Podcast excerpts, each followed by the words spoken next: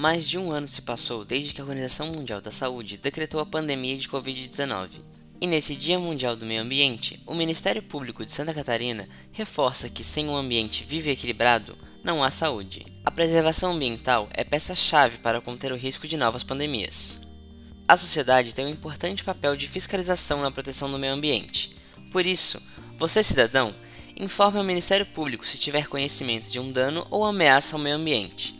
Também é possível entrar em contato diretamente com órgãos responsáveis, como a Polícia Militar Ambiental, o Instituto do Meio Ambiente do Estado de Santa Catarina ou o órgão ambiental municipal. É o Ministério Público Catarinense em Defesa do Meio Ambiente.